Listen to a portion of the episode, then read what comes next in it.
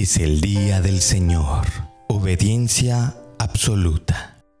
En el libro de Levítico, capítulo 8 del versículo 22 al 36, dice de esta manera.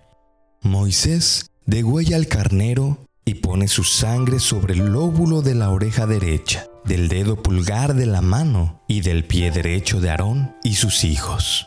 Después de presentar la ofrenda, la hace arder en el altar. Pero el pecho, este es una ofrenda mecida. Es parte de Moisés.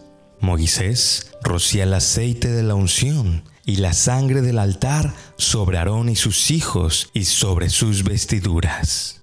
Esta es la consagración, la cual dura siete días. La consagración es un voto de santidad y pureza. Moisés trae otro carnero sobre el cual Aarón y sus hijos ponen sus manos. Lo degüella y unta con esa sangre el óvulo de la oreja derecha, el dedo pulgar de su mano derecha y el pie derecho de ellos. Después rocía la sangre y el aceite de la unción sobre ellos y sus vestiduras para santificarlos. Al término, los sacerdotes hierven la carne del carnero para comérselo en señal de la reconciliación.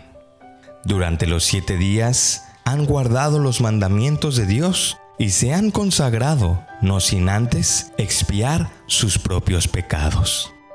La pureza y la santidad y la obediencia a la palabra de Dios se constituyen en virtudes necesarias para los sacerdotes, a los cuales son mediadores de Dios y su pueblo.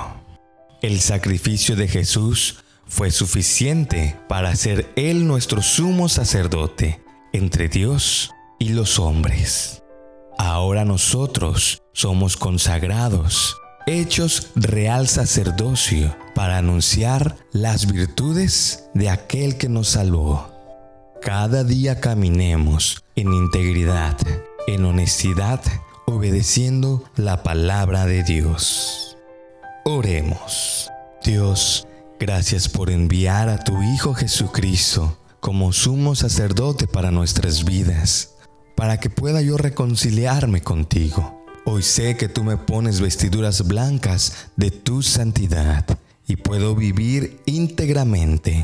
Ayúdame a mantenerme firme en ti, en tu amor, en tu gracia y que tu paz inunde mi corazón. Cada día quiero hablar de tu amor y de tu fidelidad, anunciando que solamente de ti viene la salvación.